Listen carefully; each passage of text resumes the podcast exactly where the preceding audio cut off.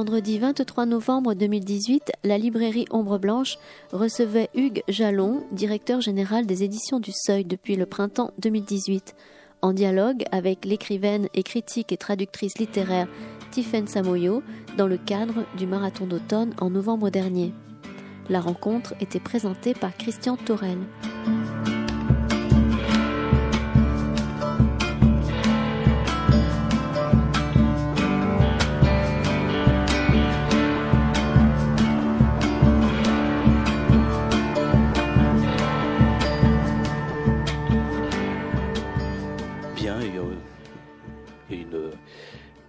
Tradition marathon des mots, c'est de commencer à l'heure. C'est raté, donc nous avons cinq minutes de retard. Mais euh, je crois que nous aurons un peu de temps. Alors d'abord, je voudrais m'excuser auprès du public qui serait venu pour euh, pour Frédéric Lordon, qui sera. On a, il y a eu une inversion euh, afin d'ailleurs que Tiffaine Samoyo puisse repartir parce qu'elle est attendue demain matin à Paris sans faute pour un jury, je crois. Et donc nous avons, je ne pouvais plus dans le bulletin, euh, je n'étais plus dans les temps. Euh, et de toute façon, Frédéric Lordon a du retard à son avion, donc de toute manière, on n'aurait pas pu assurer cet horaire. Donc euh, voilà, nous avons, nous aurons le débat avec Frédéric Lordon euh, autour de probablement un peu en retard d'ailleurs, autour de 18h30, plutôt 45, euh, voire 19h. Mais après, nous avons tout le temps jusqu'à la lecture du livre de Chantal Thomas jusqu'à 20h30. Donc voilà, ça nous donne euh, un peu de temps pour euh, l'entendre. Euh, là, nous restons rue, rue Jacob, voilà, avec les éditions du Seuil, on va y venir, avec Hugues Jalon et Tiffaine Samoyau. Alors, quelques explications. cette invitation, nous la devons beaucoup à Serge Rouet, à Dalia Hassan, au Marathon des mots, qui, euh, après la lecture de ce petit opuscule que j'ai publié l'an dernier, qui, s'appelle À propos, qu'on a appelé À propos du seuil, et qui est euh, sous-titré Une histoire exemplaire, et qui est une, qui est, on va dire, une, une évocation euh, de, de longues années, de 80 années d'édition sous ce label, le seuil, et au moment où cette euh, magnifique maison a été reprise par le groupe Média Participation, voilà, j'ai puis dit qu'il était peut-être temps de rappeler à ceux qui euh, rachètent des maisons, puis les vendent, puis les rachètent, hein, d'autres les rachètent, qu'il était peut-être temps aussi de rappeler que les maisons, elles ont une histoire, elles ont une, elles ont un catalogue, elles ont un fond et elles ont aussi une, elles ont prise dans notre histoire dans notre histoire, euh, non seulement euh, de l'édition et des, livres, mais dans notre histoire intellectuelle. Et, et, le Seuil est une des trois ou quatre maisons les plus importantes en France au XXe siècle dans notre histoire intellectuelle et collective. Voilà, donc j'ai écrit et publié ce petit texte l'année passée. Il est euh, au mois de au mois d'octobre, au mois de novembre. Il est disponible en version numérique sur des sites, sur le site de la librairie, sur le site Actualité où il a été publié d'ailleurs en, on va dire en actualité avec deux T en avant-première. Et ce, texte a suffisamment euh, interrogé, plus à Serge Rouet pour qu'il imagine que peut-être euh, c'était il était temps de faire connaissance avec euh, la nouvelle autorité aux éditions du Seuil, avec Hugues Jalon, qui cette année a été nommé à la tête de cette maison et de voir comment avec lui, euh, avec Hugues Jalon, euh, voir comment euh, cette, comment on peut continuer cette histoire, comment elle peut continuer cette histoire. On est dans le siècle suivant. Hein, déjà, l'environnement a changé, la maison a changé, la propriété a changé, mais il faut continuer cette histoire.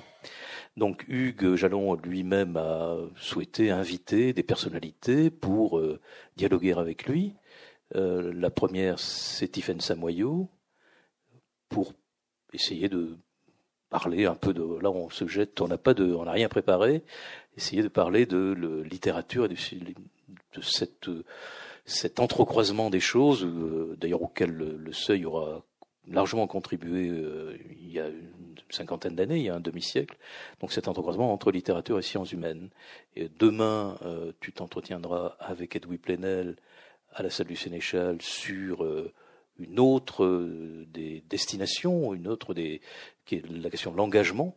Ça y a été une des grandes maisons engagées entre après après la guerre. Voilà. Et donc premier épisode. Alors, dans l'engagement, il y a encore de larges persistances. Et par exemple, il y a cette collection euh, euh, liée à, l'environnement et à l'écologie, euh, dirigée par Christophe Bonneuil, qui s'appelle Anthropocène. Et demain, Virginie Maris viendra.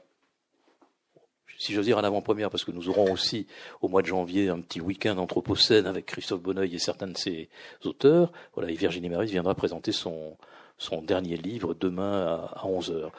Voilà. En attendant, donc, premier épisode de Hugues Jalon euh, autour de cette euh, question euh, qui est celle de la, en fait, de la, la production et, et de la persistance de l'existence et de l'identité du, seuil à travers peut-être les deux composantes principales dans, dans une maison d'édition aujourd'hui que sont la littérature et les sciences humaines. Donc, peut-être déjà, Hugues, je vais enfin, et Tiffaine aussi, je vais vous demander tous les deux peut-être un peu de vous présenter, de voir comment vous êtes arrivé à, euh, puisque tu, es aussi toi-même euh, dans le comité, dans le, dans le quoi d'ailleurs.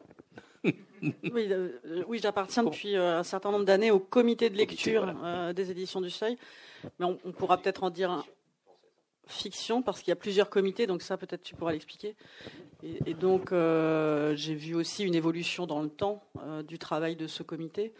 Euh, mais je, voudrais préciser que quand on est au comité de lecture, on n'est pas pour autant forcément éditeur. Et donc moi, je ne suis pas éditrice, je n'ai pas de fonction éditoriale au seuil. Hein. C'est juste une fonction de conseil et de lecture des manuscrits. Mais c'est quand même un, observatoire, mais c'est pas un lieu de décision. Bon, il est quand même reprécisé avant de te laisser, Hugues, la parole, que tu es aussi évidemment un auteur, que tu es universitaire, que tu fais de la recherche et que au Seuil tu as publié une somme sur Roland Barthes, et dont il a été question avec Chantal et dont j'imagine qu'il sera à nouveau question dans, nos débats parce que Roland Barthes est une, autorité par, parrainant peut-être un peu toute cette histoire du Seuil. Merci Hugues. Oui, peut-être rebondir sur ce que tu disais à propos de l'histoire des éditions du Seuil, je t'ai remercié pour ce, pour ce texte qui venait rappeler effectivement à nos nouveaux actionnaires quelle était l'histoire des, des éditions du Seuil et dans une période, effectivement, dans une, dans une époque qui parfois perd la mémoire, et notamment dans l'édition, il est toujours utile de rappeler aux propriétaires des entreprises que bah, ces entreprises ont une histoire, ont une culture, et dans le cas de l'édition, plus particulièrement un catalogue. Et donc ça ne fait que six mois que je suis aux éditions du Seuil. J'y ai passé trois ans de 2010 à 2013. J'ai commencé ma carrière aux éditions La Découverte, que j'ai été amené à diriger pendant, pendant quatre ans. Alors c'est une sorte d'aller-retour, la découverte, le seuil, euh, la découverte, le seuil. Voilà. Donc euh, ma, ma, ma, vie euh, d'éditeur se passe dans cet espace-là, qui a une histoire commune aussi. Quand on prend le recul, c'est l'histoire aussi de la guerre d'Algérie, c'est une chronologie commune des les sciences humaines, l'histoire, les sciences sociales en commun. Seule différence, effectivement, la découverte n'a jamais véritablement n'est jamais véritablement entré dans la fiction. On aura l'occasion d'en reparler. Pour moi, c'était une, une, nouveauté de devenir un éditeur de fiction, de présider un comité de lecture en fiction française, une, très très lourde responsabilité. Mais en réfléchissant à mon, mon, arrivée, avant mon arrivée au Seuil en avril, et après, en rencontrant les équipes, les éditeurs, je me suis rendu compte de quelque chose qui était quelque peu décalé par rapport à la perception qu'avaient les, les équipes de la maison. C'est-à-dire, je me suis rendu compte de quelque chose d'assez simple, c'est que le Seuil est une maison d'édition jeune. C'est-à-dire qu'à certains égards, on compare souvent le Seuil à, on la met dans la maison, dans des maisons proches de, voilà, de Gallimard, Grasset, Stock, etc. Mais ce dont on ne se rend pas compte, c'est que le Seuil a une histoire extrêmement récente. Certes, elle naît en 1935, mais la véritable histoire du seuil, elle commence, elle commence après-guerre. Ce sont les années 60, les années 70 que tu racontes assez largement dans, dans, son, dans, ton, ton ouvrage. Et ça, c'est une caractéristique que j'aimerais conserver pour le seuil de demain. C'est-à-dire cette espèce d'inscription de la maison d'édition dans son temps, dans son époque. On n'a pas naturellement une vocation patrimoniale comme Gallimard. Gallimard, c'est une plus longue histoire. Il y a l'histoire de la guerre. Eux, ils doivent régler des questions comme republier Bagatelle pour un massacre de Céline. Nous, on n'a pas ce genre de cochonnerie à régler. C'est-à-dire que nous, on arrive après. on n'a pas ce genre de choses. Et c'est plutôt pas mal. Enfin, voilà, personne n'a collaboré au seuil. Enfin, bon, c'est quand même pas si mal, déjà. Euh, et, et pour moi, c'est un des enjeux pour l'avenir, c'est de faire que le seuil retrouve une jeunesse retrouve cette jeunesse-là. Parce que pour moi, l'image que j'ai du seuil, c'est un seuil que je n'ai pas connu et qu'on m'a raconté, c'est une sorte d'agrégat chaotique, je parle des années 60, 70, de maoïstes, de lacaniens, d'humanistes chrétiens, il y a Jean Lacouture au milieu. quand je lis cette histoire, je me dis, mais comment ils faisaient? Comment, comment, comment on dirigeait cette boîte? Comment, comment Flamand, Bardet pouvait diriger une boîte pareille? Ça devait être complètement dément. Moi, à côté, c'est très très calme. Hein. Alors c'est l'époque qui est beaucoup plus calme. Mais si j'avais un désir pour le seuil, c'est de voilà qu'on s'y engueule, ce qui est encore un peu le cas quand même. Enfin, peut-être un peu moins maintenant, mais, qu'on y, retrouve des clivages et que quelque chose y vive de manière euh, dans le cadre d'un conflit. J'ai eu un rendez-vous avec Olivier Mongin et il me disait ça à propos d'Esprit aujourd'hui. La revue Esprit, qui a été très historiquement très très proche du seuil, il dit on, ça m'emmerde, on s'y engueule plus. C'est hyper calme. Et je sens qu'on a ce même désir-là de retrouver cette. Euh, c'est pas une diversité, parce que simplement une diversité, c'est-à-dire des un agrégat de sensibilités qui ne se parlent pas et qui sont juste en silo, chacun dans son coin. C'est non, c'est pas ça. C'est de retrouver une forme de conflictualité sur des enjeux littéraires, sur des enjeux de sciences humaines, sur des enjeux historiques. C'est ça que j'ai envie de retrouver pour le seuil. Si je peux retrouver ça, parce que je pense que ça s'est quand même un peu perdu, parce qu'il y a des effets d'institutionnalisation, parce que le seuil est devenu une institution dans le paysage littéraire et dans le paysage des sciences humaines. Ben, à certains égards, j'étais très fier que, effectivement, avec Christophe, on crée Anthropocène. C'était déjà un premier pas, d'ailleurs, pour moi, dans une forme de rajeunissement de la pensée, d'y introduire quelque chose qui n'était pas forcément évident. On a eu des débats. À l'époque, c'était Olivier Bétourné qui, dirigeait la maison. Il n'était pas convaincu. L'écologie, ça l'emmerdait, etc. Je lui ai dit, il faut quand même y aller. C'est un truc, c'est important. Il me dit, oui, c'est décroissant, tout ça. Voilà, c'était pas, ça allait pas de soi. Ça, c'était bien. j'aimais, bien qu'on puisse. Euh, alors, ça a marché, tant mieux. Mais euh, voilà, c'est ça que j'aimerais qu'on retrouve pour la maison. Parce que pour moi, c'est ça le seuil. je ne sais pas si tu serais d'accord avec ça, mais problème de micro, donc il va falloir faire du. Euh, il y avait au seuil, euh, effectivement, une collection qui, désigne bien ce, que tu viens de dire, c'est la collection Histoire immédiate, c'est-à-dire être en prise tout de suite. Mais tu as l'impression que ça, ça a pu se perdre? Comme je disais, il y a un effet d'institutionnalisation de la maison. C'est-à-dire qu'elle s'est créée un surmoi très fort. C'est-à-dire que le seuil ne peut pas faire ça, le seuil, le seuil, sans véritablement toujours savoir ce que ça veut dire. Or, je pense que aujourd'hui, on dit l'ADN, c'est pas un mot que j'aime beaucoup, mais enfin, que l'identité profonde du seuil, c'est d'être en prise avec les, conflictualités du temps. Où on peut voir se côtoyer, effectivement, euh, Mélenchon, Rosan Vallon, enfin, Lordon, c'est quand même pas, euh, ça va pas forcément de soi. Et s'il y avait pu y avoir des représentants de lundi matin et, du comité invisible, moi je serais ravi le seuil. Parce que c'est aussi, voilà, je le résume de cette manière-là, je l'ai résumé dans un séminaire qu'on a organisé avec les équipes. J'aimerais, je veux que le seuil soit là où ça se passe, en littérature, en sciences humaines, etc. Pas simplement être une sorte de, de comment dire, de quelque chose de cinétique comme ça, où on avance presque naturellement euh, parce qu'on est le seuil. Donc aussi savoir se remettre en question. Parce que ça, c'est aussi ce, que, tu évoques peut-être le problème de, de grandes maisons institutionnelles. Hein. Euh, aujourd'hui, Gallimard n'assure plus, n'a jamais vraiment assuré cela. C'est vrai que Gallimard, c'est le patrimoine, c'est vrai, mais euh, avait aussi comme une place euh, dans les sciences humaines, une place importante qui peut, malheureusement, qui est en partie perdue mis à part le travail de peut-être d'Éric Vigne, hein, mais ce qui est un travail aussi de, de grande recherche, hein, donc lié à un, public extrêmement malheureusement trop réduit. Euh, peut-être, ce sont peut-être les maisons, les petites maisons euh, qui ont pris le relais, mais c'est un travail qui manque probablement dans les dans les plus grandes. C'est une C'est un constat. C'est pour ça que aussi ça m'intéressait de choisir cette problématique littérature et sciences sociales parce que c'est assez équilibré au seuil. C'est-à-dire que il y a le gros massif des sciences humaines, mais il y a aussi un gros massif de littérature. il se passe des choses entre les deux. Je trouve que c'est un questionnement qui est assez nouveau pour moi. Je n'ai jamais été éditeur de littérature, d'essayer de, comprendre ce qui s'y passe, quelles y sont les tendances qu'on pourrait y faire, quels sont les enjeux esthétiques autour de, de, la rencontre entre les, les écritures littéraires et euh, l'écriture des sciences humaines. Alors justement, venons-y. Donc, euh, Tiffen, quel est il y a eu euh, cette, ce, travail de Jablonka, par exemple, sur histoire et littérature, bon, qui, est qui est une piste. Hein.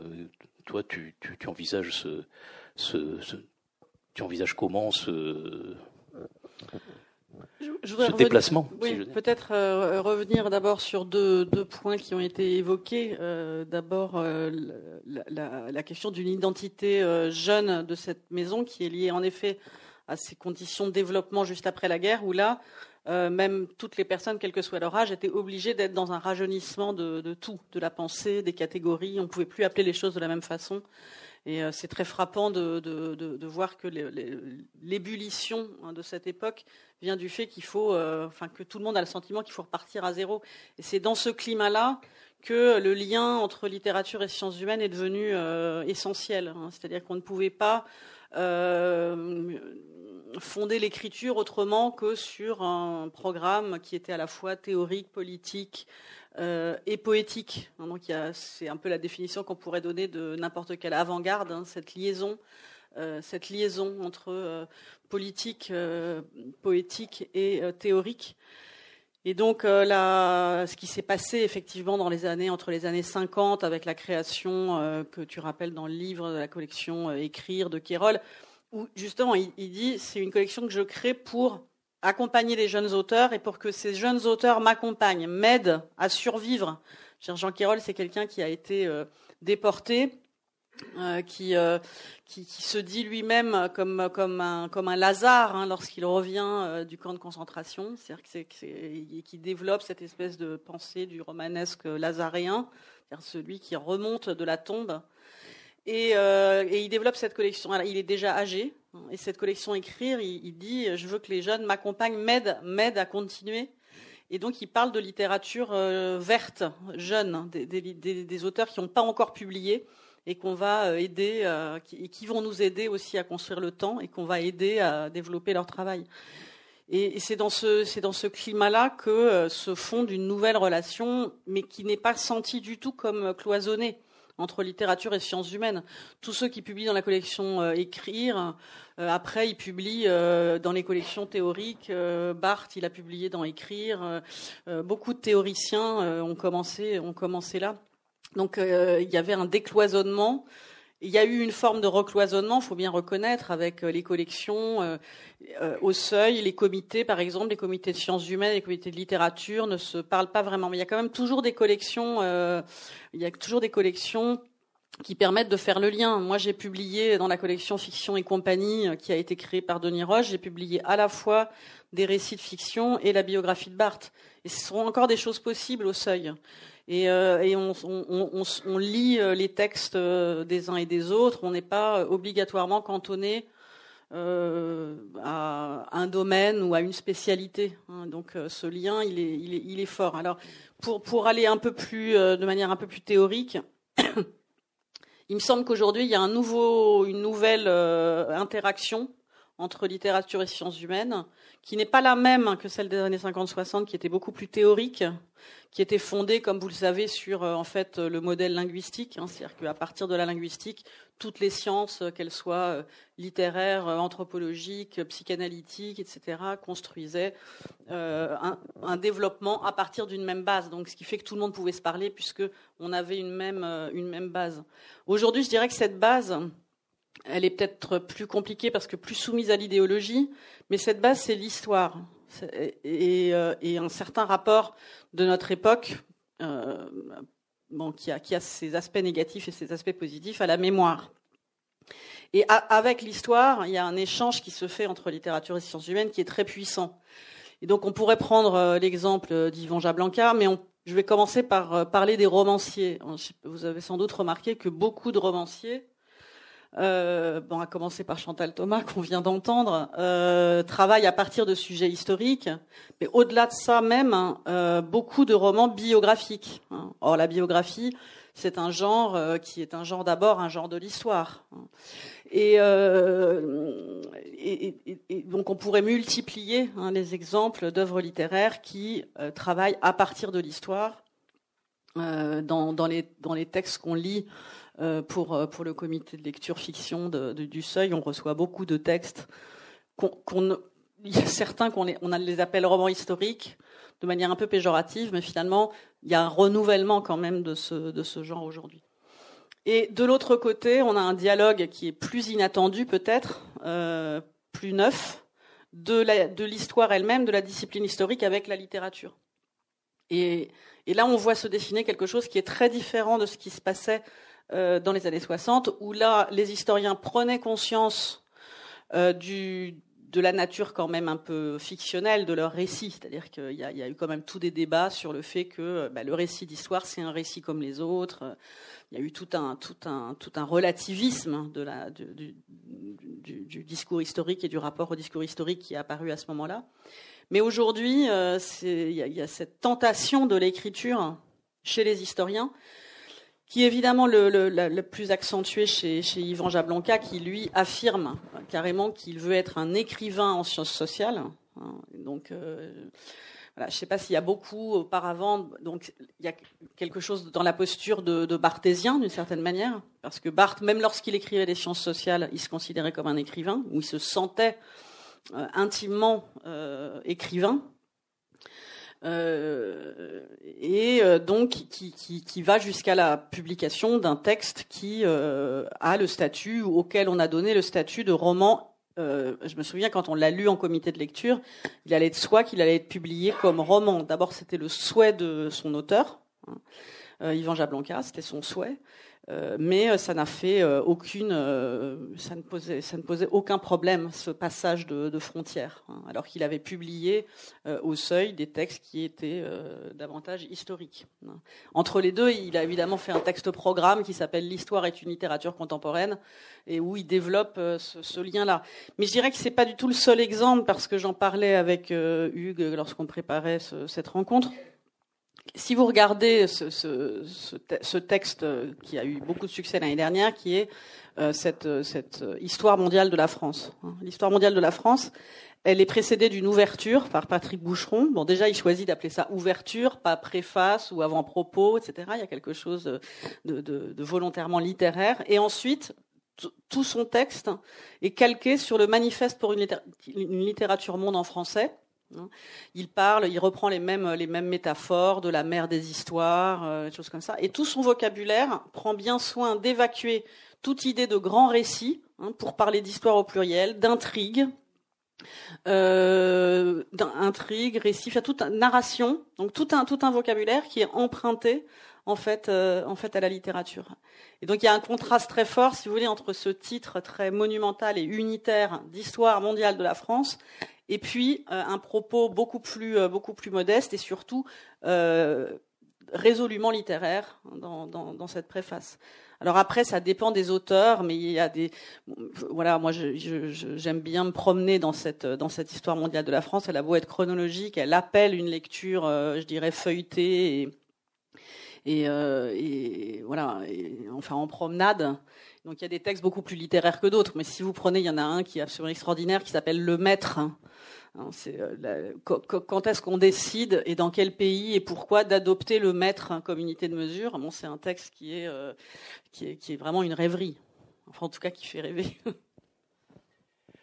Alors plusieurs, euh, peut-être plusieurs réactions et une proposition de réponse, de demande de réponse en tout cas à Hugues Jalon à, propos de l'histoire mondiale de la France, rappeler la réaction euh, très violente euh, de quelqu'un qui s'est érigé comme un adversaire, qui est Pierre Nora, donc l'autre maison, hein, l'autre grande maison, la maison Gallimard, c'est-à-dire une forme là de, de, dogmatisme de Pierre Nora qui tout d'un coup se réveille comme un peu le, commandeur et qui euh, bon, essaye d'étrier justement au, nom de au nom de, comment dire de, de, mode de recherche, hein, de mode de recherche non conforme contre contre l'histoire mondiale de la France.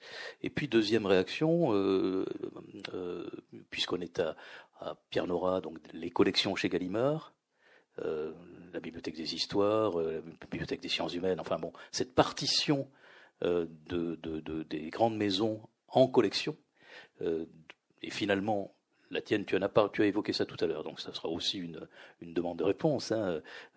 effectivement, dans, dans, le seuil, il y a eu longtemps une partition en, en collection, avec peut-être des domaines un peu plus élastiques, hein, un peu que, que Gallimard, et pour autant, il reste quand même chez, dans, dans, dans, la maison dont tu as hérité, il reste deux grandes collections hétérogènes. Euh, Fiction et compagnie, tu viens de la citer, et puis euh, la collection de Maurice Hollander, la librairie du, 20, du 20e et du 21e siècle. Alors, est-ce que c'est utile d'en créer une autre, ou est-ce, et est-ce que malgré tout tu as, besoin, à côté de ces deux collections euh, hétérogènes, de collections au contraire très homogènes et très centrés euh, sur leur euh, sur leur sujet de, sur leur sur leur sujet ou leur leur expression? Voilà. Ça, c'est un débat compliqué parce que c'est tout ce débat sur l'évolution de l'édition en sciences humaines qui est un, une, question compliquée parce que, pour répondre aussi à, à Tiphaine, autant il y a une tentation chez l'historien ou une volonté chez les historiens d'aller vers la littérature et le bien écrire, mais il faut quand même voir, par exemple, que quelqu'un comme Pierre Bourdieu revendiquait son mal écrire. Autrement dit, pour faire de sciences sociales, il faut savoir ne, pas l'écrire, ne pas céder à cette tentation du style qui euh, habille, qui euh, voilà, qui justement ne dévoile pas les choses. Donc c'est quand même un, débat compliqué. Moi, j'ai une histoire longue maintenant parce que ça fait quand même 20 ans que je publie des sciences humaines. Donc, euh, et, bon, moi j'ai le nez dans le guidon. Hein. Quand on fait des livres, on fait des livres, on, voilà, on se bat avec l'auteur, etc. Et je me suis battu avec des auteurs pour qu'ils n'utilisent pas le terme interaction, notamment en sciences sociales, enfin sur une sorte de, comme ça, de, jargon, ce qu'on appelle le jargon chez nous en, sciences humaines, pour faire en sorte que les livres soient plus accessibles. En même temps, le jargon, ça a été, euh, c'est pas que du jargon, c'est-à-dire que c'est aussi euh, l'indice de forme de théorisation. C'est une ambition, c'est un voilà, c'est un langage, c'est un langage qui a pour vocation de stabiliser des vérités scientifiques. Et ce qu'on appelle aussi, ça c'est une autre critique qu'on a fait à la crise des sciences humaines et la crise de l'édition des sciences humaines, c'est la trop grande spécialisation à l'université. Mais quand on réfléchit deux minutes, la spécialisation c'est quoi? C'est aussi ne pas écrire et ne pas raconter n'importe quoi. Travailler sur un sujet spécialisé, quand j'ai publié Romain Bertrand qui raconte une histoire absolument insensée, l'histoire à parts égales, d'une rencontre entre des Hollandais et des Indonésiens euh, au XVIe siècle, qui est un sujet microscopique. Bon, ben, le, livre s'est quand même vendu parce que tout simplement il y avait une proposition théorique derrière. C'est-à-dire que la, caractère spécialisé du sujet ne fait pas obstacle à l'ambition euh, théorique. C'est-à-dire qu'il y a souvent des malentendus dans la manière dont on. C'est pas forcément un problème la spécialisation. C'est aussi qu'on travaille sur des sujets circonscrits et qu'on évite de raconter n'importe quoi et des généralités qu'on entend à la radio tous les jours de la part de nos chers éditocrates. C'est-à-dire que c'est quand même une garantie de scientificité de dire des choses euh, précises. Cela dit, tu as évoqué la librairie du XXIe siècle, anciennement XXe euh, siècle, la collection de Denis Roche, Fiction et compagnie. Il y, a eu une tentative intéressante de Pierre Rosanvallon qui a été Raconter la vie. Ça, c'est une tentative intéressante, d'autant plus intéressante pour moi que j'avais tenté de le faire de mon côté à la découverte dix ans plus tôt. Moi, j'avais créé une collection qui s'est complètement ramassée, vraiment complètement plantée. J'ai eu envie d'aller vers la littérature et ça s'appelait Les Français peints par eux-mêmes. Alors ça, c'était une vieille histoire parce que ça, c'est assez marrant à raconter parce qu'au XIXe siècle, il y avait un éditeur qui s'appelait Curmer à une époque où il n'y avait pas de sociologie. Et ça, c'est quand même très important. Les sociologues n'existaient pas. Donc il n'y avait personne pour dire qui étaient les Français. Et ben, il avait demandé à des écrivains, dont Balzac par exemple, mais aussi beaucoup d'autres qui sont tombés dans l'oubli, de raconter les Français. Donc il a demandé à faire des portraits de banquiers, d'épiciers, de boulangers, de religieuses, de prêtres. Enfin comme ça, ça se... il publiait ça en brochure qu'il vendait dans la rue. Et ensuite, il a regroupé ça en une encyclopédie de 20 volumes deux très gros volumes, l'un sur le monde des couvents et l'un sur la prison, dans mon souvenir. Alors quelqu'un m'avait parlé de ça, un universitaire de Dijon m'avait parlé de cette ambition, et on avait mis au point un dispositif qui était de rééditer les Français peints par eux-mêmes. On a fait ça chez Bouquin, chez Omnibus, pardon.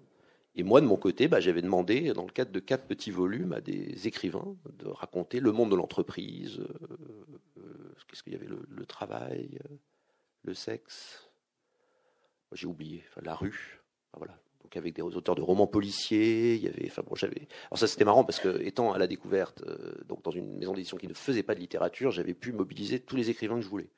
Parce que je faisais, j'emmerdais pas Gallimard, etc. Puisque je, ne les menaçais pas de leur piquer leurs auteurs. Donc euh, euh, pas mal d'auteurs étaient venus. alors on s'est complètement ramassé.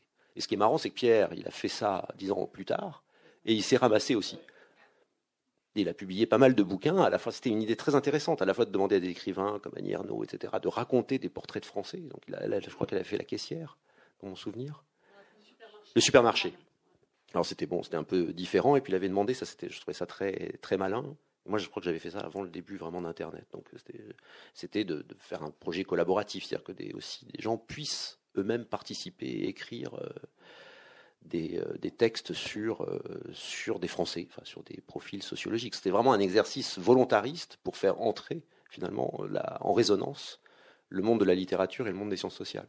ce qui est marrant, c'est qu'en même temps, ça a complètement foiré. Donc on peut pas faire ça de manière. Mais ça n'a pas complètement foiré. Bah, ça, ça, a pris au, au, début. Ouais, mais il a arrêté très rapidement. Très, très, rapidement, ça s'est arrêté. Et c'est vrai que moi, je me suis interrogé. Enfin, moi, je me suis interrogé sur cet échec. Je me suis dit, c'est vrai. Enfin, Curmer, à l'époque, au 19e, pourquoi il fait ça? Pourquoi il mobilise les écrivains? Mais c'est parce qu'il n'y a pas de sociologue. Aujourd'hui, il y a un sociologue derrière chaque Français. Notamment sur la banlieue, par exemple. on se dit, bah, il y a plein d'écrivains qui écrivent sur la banlieue, mais en même temps, la banlieue, on la connaît, on la surconnaît à certains égards, scientifiquement, je veux dire.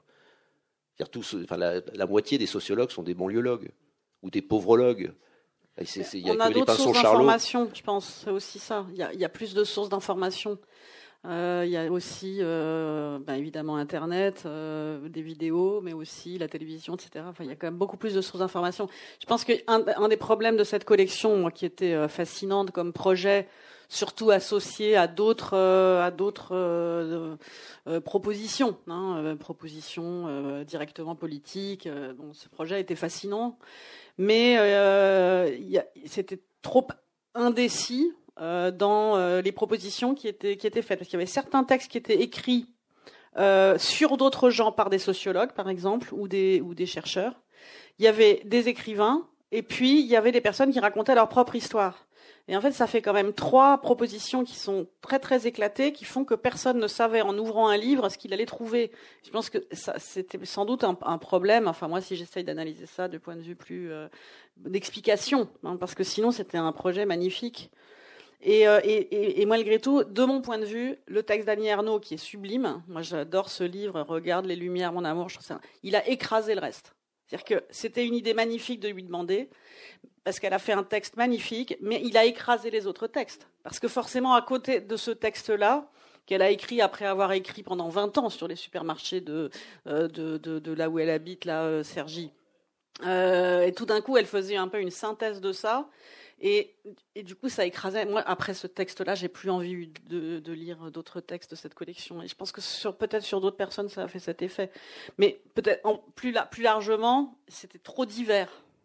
Parce que quand on, quand on prend un, quand on, voilà, et sans doute que le projet euh, du 19e siècle est plus euh, vraiment pré-sociologique, on va dire, d'informer. Hein. Là, l'information, finalement, c'est pas ça qu'on veut. On en a plein de l'information. Ce qu'on veut, c'est un regard sur l'information. C'est un regard politique, c'est un point de vue. Et là, on savait pas finalement quel point de vue on allait trouver selon le, livre qu'on allait, euh, qu'on allait attraper. Disons que chaque collection doit être une aventure. Maurice Hollander en est vraiment l'exemple parfait. C'est-à-dire, c'est vraiment, il, comment dire, il anime une, ce qu'il appelle lui-même une tribu d'auteurs presque. C'est un compagnonnage euh, d'auteurs euh, disparus, d'auteurs vivants, d'autres euh, plus, plus, âgés, enfin de, plus, de, générations différentes et qui, voilà, qui dessinent une sorte de paysage, mais qui tient au fond à la personnalité et au désir de Maurice. C'est ça qui est assez extraordinaire comme aventure. Mais là, ça, ça, ça, peut pas se prévoir, on peut pas le provoquer. Ça naît, c'est quelque chose d'assez magique. la collection de Denis Roche, c'est un peu de la, la même manière. D'ailleurs, elles ont un statut particulier dans, la maison d'édition du Seuil, puisque ce sont des, sont des collections. Donc Bernard Comment, comme maintenant, qui, qui, a repris la collection après Denis Roche et qui euh, voilà, qui, lui a donné aussi euh, son, sa propre personnalité.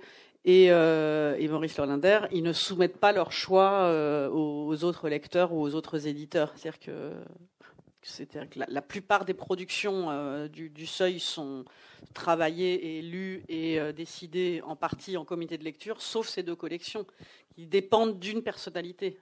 Et là, cette personnalité, c'est elle qui donne l'unité de la collection et aussi euh, buissonnière et éventuellement disparate soit-elle. Et alors, quand on s'appelle Hugues Jalon et qu'on dirige tout cela, comment on fait alors bah, C'est juste pour préciser un truc sur la jeunesse, parce que je veux pas qu'il y ait de malentendus. En fait, c'est en fait c'est pas une question d'âge. Ça, c'est vraiment une question d'état d'esprit. Je voulais pas qu'il y ait de malentendus là-dessus, parce que je pense que Maurice est extrêmement jeune dans sa manière d'aborder euh, d'aborder l'édition et de pratiquer l'édition. De ce point de vue-là, il est toujours, enfin, je déteste ce mot disruptif, mais enfin, il y a un peu cette idée-là. En fait, il, nous surprend toujours. Donc ça, c'est quand même assez exceptionnel. De, en ce sens-là, il est très seuil.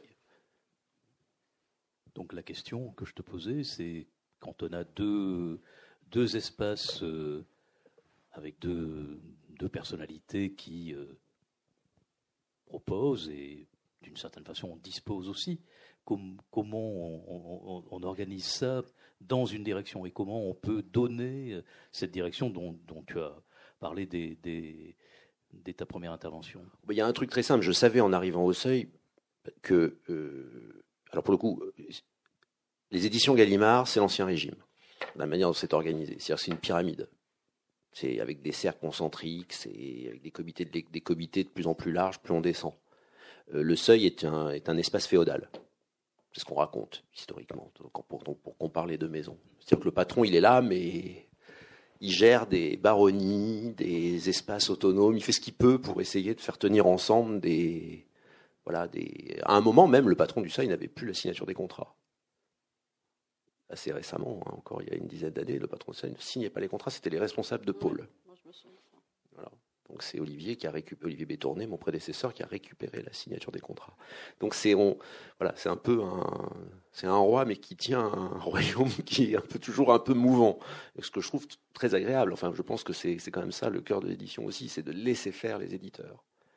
Et c'est c'est là où je me méfie encore une fois ces effets d'institutionnalisation qui vont aussi avec la mise en place de procédures un peu. Donc comme tu évoquais, à une époque au seuil, il n'y a eu qu'un seul comité de lecture dans l'absolu, moi, je rêverais qu'on retrouve ça. Aujourd'hui, c'est un peu difficile parce que bon, c'est toujours pareil. Quoi. Les maisons grossissent. Et donc, il y a des secteurs importants. Et puis, voilà, faire un comité avec 45 euh, personnes, ça, peut devenir compliqué. bien aussi. Bah oui, mais je comprends aussi. C'est de retrouver cet esprit-là. Parce que moi, j'ai un comité fiction française, j'ai un comité fiction étrangère, j'ai un comité euh, sciences humaines, un comité beaux livres et un comité documents. Voilà, que je préside à chaque fois. C'est vrai que c'est bon, ça fait un peu, c'est tout ça est un peu en silo. Alors on a parlé, on a évoqué des, collections, enfin ou en tout cas ou des domaines, euh, bon avec des avec des autorités, avec des, responsables, des intellectuels qui qui ont des goûts, des, qui ont des auteurs, qui ont des réseaux, des et puis il y a des cadres, notamment le cadre rouge. Alors qu'on fait comment là dans ce cadre dans lequel pour lequel toi tu, as une forme de collaboration, j'imagine, euh, dans, ton travail euh, de, au comité euh, littéraire. Parce que là, il n'y a, pas, y a, pas, là, a pas de chef. Bah, c'est moi qui arbitre à la fin, oui, qui tranche. Bah, là, il peut y avoir du débat. Hein. C'est-à-dire qu'on on, lit, on lit des manuscrits dont certains nous arrivent par, euh, par d'autres auteurs, parfois par d'autres éditeurs, euh, parfois par la poste, pas extrêmement souvent, faut bien reconnaître. On les lit, on en lit beaucoup qui arrivent par la poste, mais on n'en publie pas euh, autant qu'on pourrait le penser. et donc, on échange sur ces, livres. C'est-à-dire que là, il y, a, quand même un service des manuscrits qui fait un premier tri et ensuite, euh, on ne, discute en, comité que les textes qui ont déjà retenu l'attention d'une première euh, lecture. Hein. on, ne lit pas en comité tous les textes qui arrivent. On lit, voilà, on discute à chaque comité, donc par semaine, d'une dizaine de titres. Et parfois, on les fait revenir plus souvent au point où dès qu'il y a débat, en fait, tout le monde lit. Tout le monde lit. Mais et, en effet, à la fin, c'est Hugues qui tranche. Voilà. Mais sur les textes, par exemple, pour, pour donner un exemple, parce que Hugues n'était pas encore arrivé, euh, le texte de, Diop, de David Diop, c'est un texte qui nous a sidérés quand on a, lu ça en comité. On était euh, fascinés par ce texte. Et alors lui, c'est un texte qui est arrivé par un agent. Donc euh, voilà, ça arrive de plus en plus souvent c'est c'est pas encore une pratique très très répandue euh, en France. Hein, c'est beaucoup plus répandu euh, dans les pays anglo-saxons et ça commence à venir. Et ce texte-là est arrivé en effet par un agent qui l'a proposé. Et donc du coup là, comme on a été fasciné, on a été à toute allure. C'est-à-dire qu'on s'est dit euh, forcément l'agent il propose à plusieurs éditeurs. Et notre notre force, enfin moi je trouve, j'en parle d'un point de vue vraiment intellectuel et en rapport avec avec l'identité justement des collections, c'est que le seuil, c'est une peut-être justement à cause de cette jeunesse et de ce renouvellement et de son lien à l'histoire récente, c'est quand même une maison d'édition qui a publié beaucoup d'auteurs, beaucoup d'auteurs africains, beaucoup d'auteurs euh, très important euh, aujourd'hui. Euh, elle a fait un travail vraiment pionnier dans ce dans ce domaine. Et donc, je disais, voilà, il faut absolument jouer cette carte pour dire à Diop, vous vous inscrivez dans une tradition, dans une maison, dans une maison qui a publié Wologem, qui a publié Mabankou, qui a publié, qui publie aussi Efoui, qui publie tant, tant de gens. Et alors bien sûr, Gallimard a publié Glissant, tout ça, mais quand même au seuil, il y a une vraie histoire. Euh, de, de, de, ça. Et donc, euh, je disais, voilà, il faut, effectivement que, ça soit, que ce livre soit au seuil parce qu'il s'inscrit dans, dans, aussi dans une histoire euh, littéraire mondiale mais ça, je, moi, c'est ce que j'aime dans cette maison d'édition, c'est que euh, c'est une histoire littéraire qui n'est pas franco-française. C'est pas simplement qu'elle n'est pas patrimoniale, parce que l'histoire de la maison n'est pas si ancienne que ça, et qu'effectivement, on va pas se réjouir de pas avoir Proust quand même, hein, mais, euh, mais, mais en revanche, il y a une histoire euh, de, de, de, ça. Et donc Diop, c'était, on, était confiant que même si il avait des propositions ailleurs, et, voilà, on avait quelque chose à dire de, ça. Et ce qu'il nous a dit quand il, est venu au Seuil fêter son, le prix Goncourt des lycéens, c'est qu'il avait fait le, pour lui le, Seuil et son travail, c'était le choix de la radicalité. Ça m'a fait plaisir. Une forme de radicalité littéraire. Ça, j'ai trouvé ça formidable. Oui, bon, il y a, effectivement, il y a quelque chose de, c'est un des gènes euh, du Seuil. C'est c'est l'apport de, de Caceres euh, dans sa collection, c'était Benigno Caceres, hein, la collection Méditerranée. Donc c'est cette ouverture dans les années 50 à une littérature euh, venue d'Afrique, d'Afrique, noire et du Maghreb, en pleine guerre d'Algérie. Je voulais peut-être t'entendre là-dessus parce que aujourd'hui le, le, monde est devenu beaucoup plus compliqué. Hein, il est cette mondialisation, donc la politisation aujourd'hui que le seuil a pu, dans, cette politisation, cette aventure dans, du seuil, euh, aventure politique du seuil, euh, entremise du seuil, euh, engagement du seuil, aujourd'hui, finalement, tu, discuteras de ça demain, je pense, avec Edoui Plenel, mais ça peut être, ça peut être quoi dans un monde beaucoup plus complexe? C'est ça qui est compliqué. Une, maison d'édition est rarement, enfin comment dire, on fait pas, on fait pas, on fait pas la météo quoi. C'est-à-dire qu'on on, est dans notre époque. Donc là, tu parles d'une époque effectivement que moi-même je n'ai pas connue, la guerre d'Algérie, mais donc de fait, j'ai été, je me suis retrouvé un peu dépositaire à la fois aux éditions La Découverte qui avaient pris la suite des éditions Maspero et aux éditions du Seuil. Il y a une histoire commune, comme je disais au, début, mais je dois admettre et reconnaître, et euh, même si je, dois je le regrette, qu'on ne vit pas l'atmosphère de politisation extrêmement forte que toi tu as pu connaître à une certaine époque quand même, et que voilà, qui est une histoire commune avec les éditions du Seuil. Et je veux dire, quand, quand Christeva écrit euh, Révolution du langage poétique, enfin, il y a le mot révolution. Quoi. Enfin, tout le monde baigne dans une atmosphère de politisation très forte, euh, dont on, voilà, dont on peut espérer aujourd'hui le retour sous des formes peut-être un peu plus inattendues. Mais enfin, voilà, j'aimerais bien à nouveau revivre cette période-là. Et donc il faut se trouver au bon endroit dans le temps qui est le nôtre, ce qui n'est pas, pas toujours simple. Dans, dans, ces années euh, que j'ai vécues en partie, la, présence de, de la, ce qu'on appelle la petite édition, où l'édition aujourd'hui elle est plus petite, elle est indépendante, comme si les autres étaient. Euh, d'ailleurs, je voudrais aussi t'entendre là-dessus, euh, à la fois dans l'expérience que tu as eue à, la découverte et celle de qui commence au, seuil, cette question d'indépendance ou, d'autonomie. Enfin bon, euh, en tout cas aujourd'hui, l'édition indépendante ex petite, elle est prolifique et, est, elle, elle, est toujours à courir après plus de démonstrations d'engagement.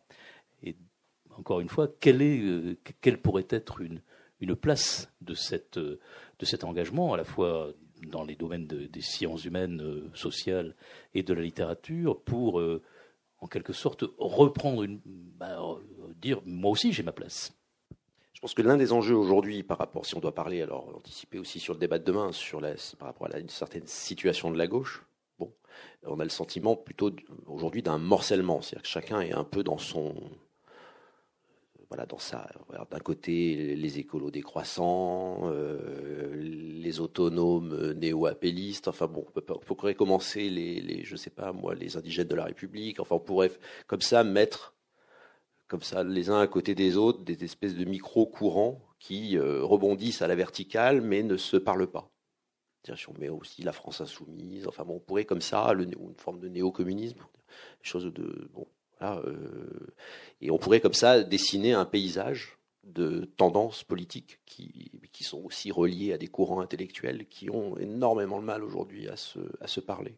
Et moi, ça a toujours été une de mes préoccupations, que ce soit à la découverte, mais c'est aussi le, cas au seuil, que ces tendances puissent se rencontrer, puissent se parler et être publiées dans un seul et même espace, ce que n'autorise pas la petite édition ou la, l'édition indépendante qui est souvent très reliée à une atmosphère politique très particulière.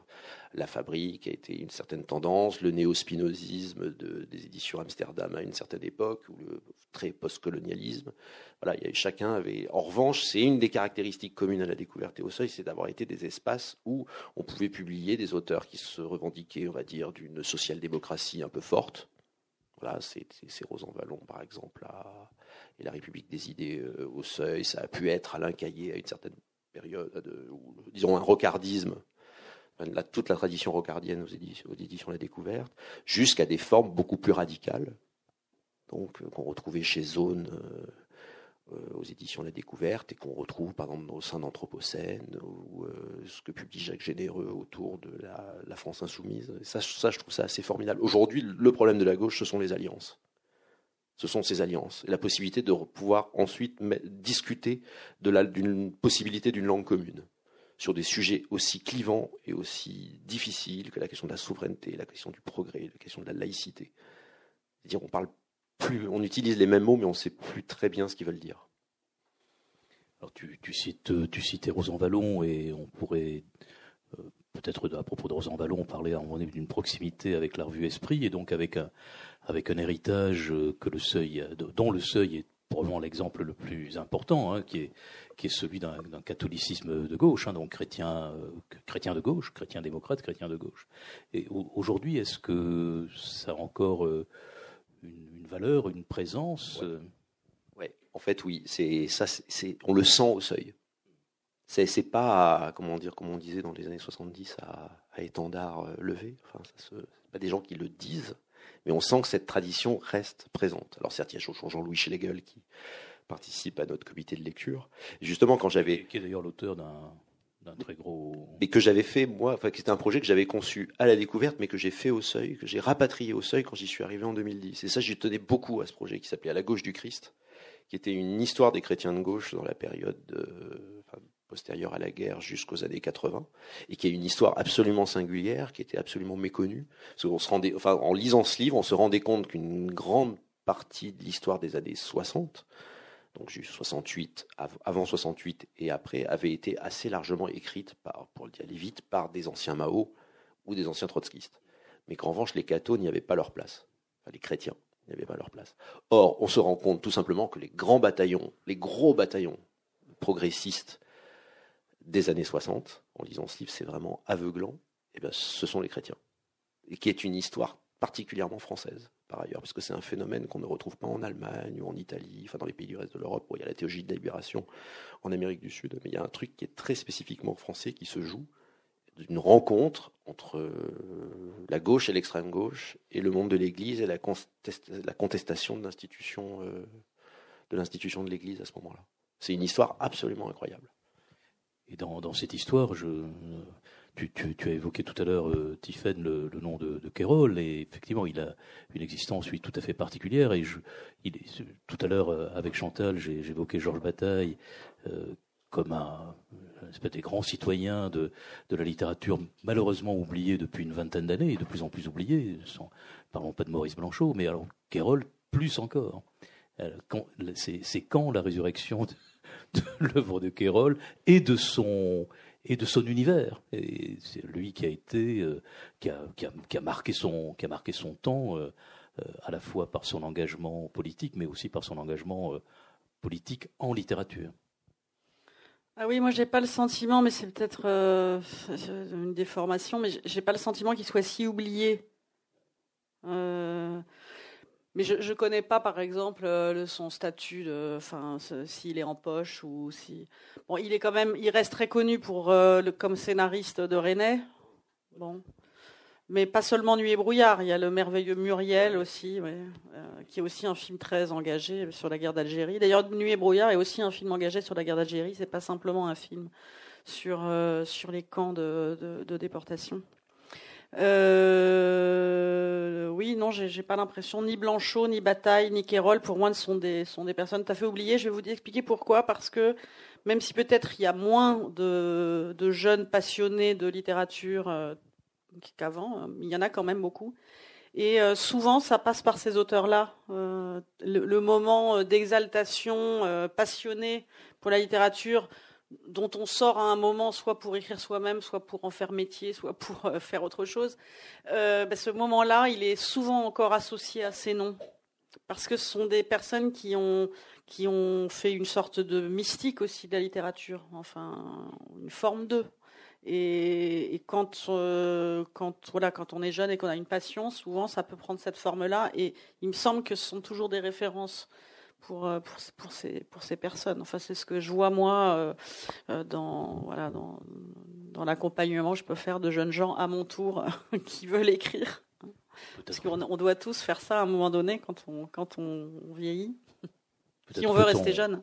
Peut-être peut-on vous demander de, de reprendre quelques-uns des, des textes oubliés de, dans, dans cette collection Écrire, parce qu'il y a aujourd'hui tout de même les moyens de faire des tirages très courts et de remettre et de remettre en lumière quelques-uns de ces textes. Hein. Alors on peut toujours faire ça, mais souvent ça ne marche pas comme ça.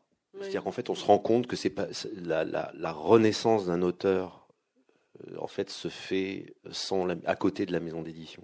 Il faut laisser les autres, les finalement l'histoire intellectuelle se faire. Nous, on est là pour l'accompagner. Et on, à un moment, on sent que quelque chose doit revenir on a vu le retour d'Althusser, par exemple, c'était le retour de Fanon, ça c'était quand même très spectaculaire, encore une fois un auteur commun à la découverte, enfin Maspero et, au Seuil, c'était un auteur qui ne se vendait plus du tout, et qui d'un seul coup, en dix ans, a connu des, des, ventes complètement spectaculaires. Et les maisons d'édition n'ont rien fait pour ça. Elles l'ont laissé au catalogue. Mais... Ce sont des philosophes. Hein. Alors pour les écrivains, je pense que c'est pareil. Je pense que c'est pareil. Il faut qu'à un moment, quelqu'un s'en empare, euh, que ce soit du côté de l'université, du côté de la presse, du côté de jeunes écrivains, etc. Ça s'est passé, par exemple, avec un auteur comme Sonny Laboutancy, qui était un auteur euh, vraiment euh, quand même plus lu du tout. Puis il a, je sais pas pourquoi, depuis depuis 5-6 ans, il, est, il, est, il devient une référence et c'est un auteur très très engagé. Et du coup, euh, Le Seuil a publié ses écrits politiques. Ce sont des écrits qui sont très puissants et qui, sont, et qui sans doute étaient moins audibles au moment où il les a, publiés, alors que pourtant ce sont des textes engagés, écrits dans leur temps, mais qui finalement ont une résonance dans un temps ultérieur. C'est toujours assez mystérieux. Je voudrais revenir sur la question politique que, que Hugues a abordée euh, pour dire qu'une grosse maison d'édition, c'est évidemment forcément plus pluraliste qu'une petite qui va se constituer précisément comme euh, porte-voix ou porte-parole ou accompagnant euh, d'une position. Et, évidemment, et, alors, ça a des désavantages parce que ça, ça, ça, dilue un peu l'image. Hein, et donc, je pense que les, maisons d'édition dites indépendantes, elles ont une image euh, assez forte parce que précisément qui est non diluée dans ce pluralisme et que ce pluralisme, il peut avoir une vocation euh, enfin, utopiquement euh, décrite par Hugues comme de rassemblement de, de, forces qui ont beaucoup à se dire et qui n'arrivent pas à se parler. Inversement, il y a une lourdeur aussi des grosses structures, hein, leur possible institutionnalisation, la difficulté de faire communiquer euh, les choses entre elles. Et puis, je, dirais aussi un problème aussi de notre époque, c'est-à-dire que euh, cette époque de mondialisation où je ne sais pas si, enfin, choisir une position très euh, particulière avec sa propre, avec son propre nom, euh, son propre espace, etc. C'est des, des, formes de protectionnisme par rapport, euh, par rapport à, euh, cette espèce de mouvement dans lequel on est emporté d'homogénéisation, de généralisation, de, mondialisation. Et je ne sais pas si euh, c'est pas justement un trait de notre époque que cet éclatement, mais dans, les, dans lesquels chacun peut trouver sa propre, son propre lieu. Et je ne sais pas s'il y a un tel souhait euh, que, ces, groupes ou ces groupuscules, etc., euh, puisqu'il n'y a pas quand même cet horizon euh, utopique commun qui, était celui de la Révolution et qui faisait que des groupuscules finalement avaient des choses à se dire, je ne sais pas si aujourd'hui ces, groupes ont si envie de parler que ça. Ah non, non, je pense qu'ils n'ont pas envie de parler. Tu as raison. Et donc, euh, ça, ça sera très difficile. Je rêve de les faire parler ensemble. C'est très utopique, mais c'est important de, de dire qu'il faut qu'il y ait des lieux euh, plus, plus vastes qui puissent suggérer euh, ce, ce, rapprochement. Mais je ne suis pas certaine qu'ils puissent fonctionner. Enfin, je, je suis plus pessimiste. Je, je, voudrais venir à une, une, autre notion sur laquelle je pourrais vous entendre tous les deux. C'est, on dit maison d'édition. Donc dans maison d'édition, euh, il y a le mot maison, euh, et dans la maison évoque euh, la famille, par exemple. Et la famille, ça évoque des liens très forts, presque indissolubles. Bon, évidemment, il y a des ruptures dans les familles, dans les maisons, n'en parlons pas. Dans les maisons d'édition, n'en parlons pas. C'est-à-dire que le seuil est une maison, particulièrement, il y a eu des ruptures. Et notamment lorsque euh, Hervé de la Martinière a racheté la maison. Il y a eu des ruptures qui se sont manifestées tout simplement par des départs. Donc des, auteurs, les auteurs ont longtemps été attachés à des maisons. On va dire durant au moins les 70 ou 80 premières années du XXe siècle, les auteurs étaient attachés à des maisons. Et puis, euh, bon, chacun a commencé aussi à rêver à, à, sa propre indépendance, sa propre autonomie. Je change de maison, euh, voilà. Je vais voir ailleurs si l'herbe est plus verte. Et depuis le début des années 2000, on peut dire que là, c'est encore pire. Tu as évoqué tout à l'heure euh, euh, Diop euh, arrivé par un agent. Évidemment, les agents littéraires sont des facteurs de cette non-fidélité, pour ne pas. voilà, cette non-fidélité, je ne vais pas dire infidélité, mais non-fidélité. Voilà. Est-ce que cela, c'est une. C'est un facteur de. On s'y fait Ou c'est un facteur de. complexité de... Alors, alors les agents, c'est quasi systématique dans le cas de la fiction étrangère, et c'est une vieille histoire maintenant. Ça commence effectivement à apparaître dans le champ de la fiction française pour des grandes vedettes qui ont en fait qui, enfin des grandes vedettes de la littérature, enfin du monde littéraire, qui voient dans l'agent un moyen aussi d'accéder à la session, enfin à des adaptations cinématographiques. Souvent l'agent, c'est celui qui peut faire ça pour eux voilà, enfin, la capacité de l'attraction d'agents, c'est de ce côté-là que ça se joue. Euh, il faudra quand même rappeler que l'essentiel des auteurs, euh, comment dire, travaillent en direct avec nous, encore aujourd'hui. Et on a, nous, effectivement, une obligation d'accompagnement, d'autant plus forte qu'on a la concurrence, entre guillemets, ou la montée en puissance de ces, euh, de ces agents. Et ce sera à nous, enfin, c'est quand même une, grandes, une, histoire, on en parlait avec euh, le succès de David a éclairé, David Diop a éclairé ce, fait-là, c'est qu'on a quelques-uns de nos grands succès récents dans les fictions françaises ont été le fait d'auteurs jeunes qu'on a contribué à faire émerger et à imposer. Ça, ça, que ce soit Chloé Cormorang, que ce soit Kauter Adimi, que ce soit euh, David Lopez, etc. On se rend compte que là, on, on y est. C'est à nous maintenant de faire en sorte de, construire une fidélité. Mais les agents ne sont pas les seuls facteurs. Hein. Le facteur principal de, non-fidélité, bah, c'est ce que nous voyons tous autour de nous. C'est l'individu cette forme d'individualisation euh, progressive. Ouais, c'est pas que ça. C'est aussi que les conditions économiques euh, sont difficiles pour tout le monde et les auteurs sont euh, pas très bien traités. Dans la, fidélisation des maisons, à une époque, on, on salariait les auteurs, de, l'âge de 25 ans à leur mort. Hein. Donc, on ne peut plus faire ça. Qu'il y a des, il y a des auteurs, enfin, il y a beaucoup d'auteurs qui sont très pauvres et donc, euh, moi, je veux, je veux, quand même dire ça parce que c'est pas, c'est pas juste de l'infidélité. C'est euh, aller chercher ailleurs. L'herbe est plus verte, surtout plus grasse. parce que y a vraiment des endroits où l'herbe est beaucoup plus grasse. Mais non, malheureusement, c'est une illusion. C'est une illusion. Après, il y a aussi des auteurs euh, très importants qui ne trouvent pas un lieu où, ils, se sentent, euh, où ils trouvent leur identité. Quand on regarde un auteur comme Volodine, il a commencé aux éditions de Minuit. Après, il est parti chez Gallimard. Euh, bon, maintenant, il est à Fiction et compagnie. Il a l'air aussi sentir assez bien. D'ailleurs, il va bientôt publier un livre au mois de janvier. mais là, là, pour le coup, c'est une quête de trouver un lieu, je pense, hein, une maison qui puisse accueillir un projet qui ne ressemble à aucun autre, un, univers euh, un peu étrange. Il a même commencé chez De Noël avant, Présence du futur. Ouais, ouais. Donc euh, voilà, donc là il y a quand même le cas euh, de, où il ne s'agit pas vraiment d'infidélité, mais de, de, de, recherche d'espace. une non-fidélité, hein, je n'ai pas dit infidélité. non, mais parce que c'est aussi identifier un auteur à, à son éditeur, c'est aussi une façon quand même de, de cette façon de logement c'est aussi quelque chose, je pense, d'important pour, euh, pour, le, pour, un, pour un repérage. Hein. Euh, effectivement, c'est, Volodine est un exemple parfait de cette, de cette promenade qui, est, euh, qui est due à, Mais c'est pas tous les hein. éditeurs qui souhaitent ça. Moi, j'ai connu pas mal d'éditeurs et j'ai eu des relations vraiment fortes et intellectuellement fortes avec un certain nombre d'entre eux. Et bizarrement, il y a des auteurs qui ont vraiment besoin d'être dans une maison, de se sentir protégés par leur éditeur, beaucoup, hein, beaucoup, et qui ont, besoin aussi d'une maison qui les, accueille, qui les, qui les accompagne, etc. J'ai connu deux éditeurs qui étaient très, très différents de ça. Nado, il aimait énormément découvrir des auteurs et publier leurs premiers livres, mais après, ça lui était complètement égal de les laisser partir. Et d'une certaine manière, c'était sa fonction d'éditeur, c'était de reconnaître des auteurs. Après, il pouvait aller où il voulait. Hein. Euh, et, il a vraiment fait tout son métier d'éditeur comme ça.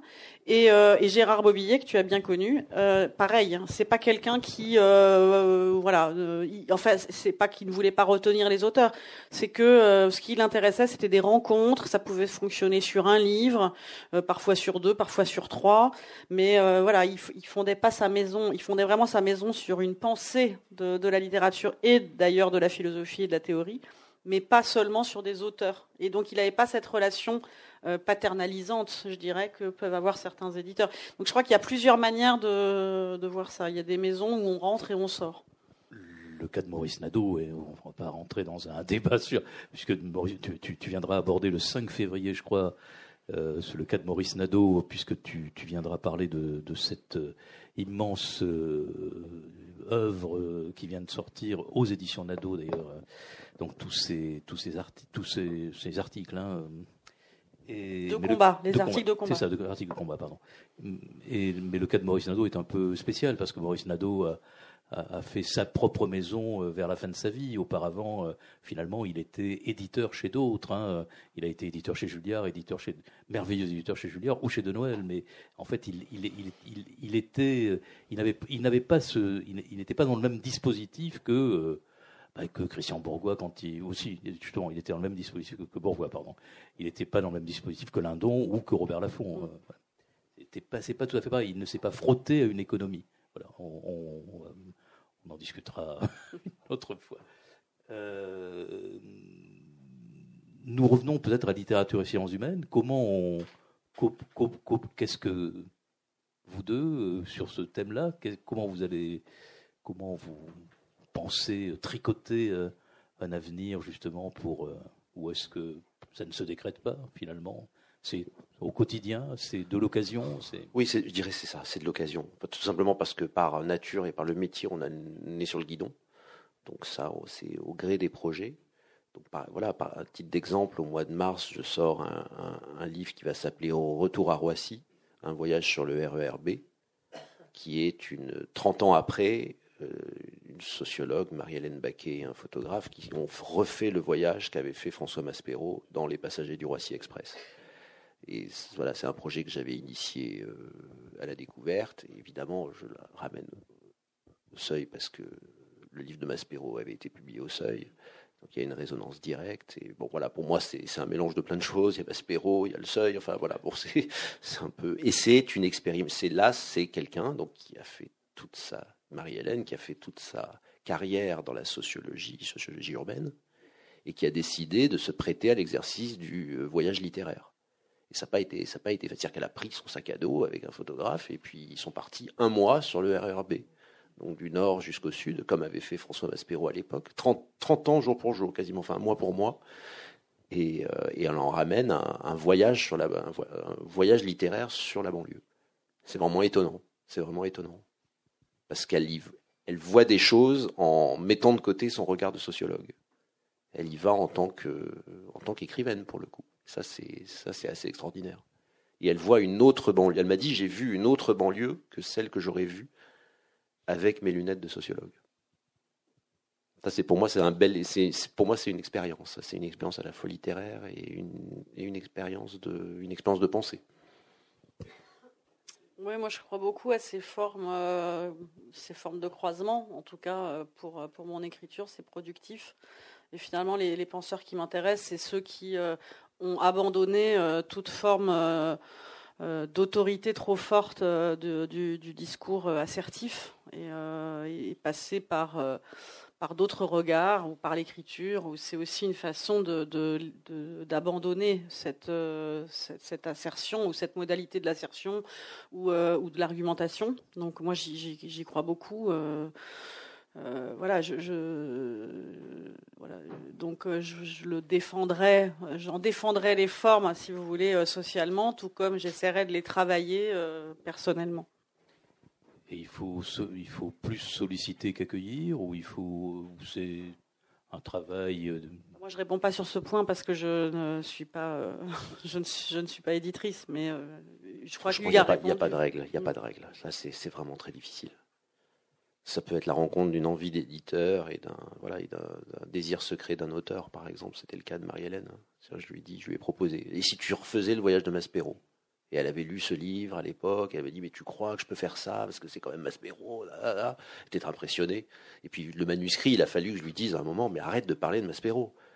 Alors quand, quand François, voilà, qu'elle se retrouve dans les mêmes endroits, à Drancy, etc., où elle retrouve des personnes que Maspero, 30 ans auparavant, avait, avait rencontré. Mais à un moment, je lui ai dit, dans le, en retravaillant le manuscrit, je lui ai dit, arrête de parler de Maspero, il faut que tu t'émancipes. Elle, avait, quand même la, la, statue du commandeur au-dessus d'elle. Donc c'était un exercice d'édition aussi qui était assez passionnant.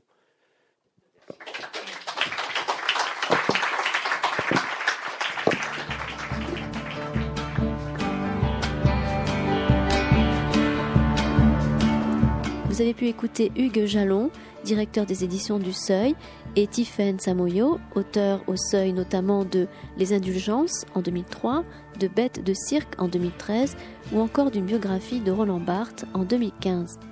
Il s'agissait d'une rencontre enregistrée le 23 novembre 2018 à la librairie Ombre Blanche dans le cadre du marathon d'automne.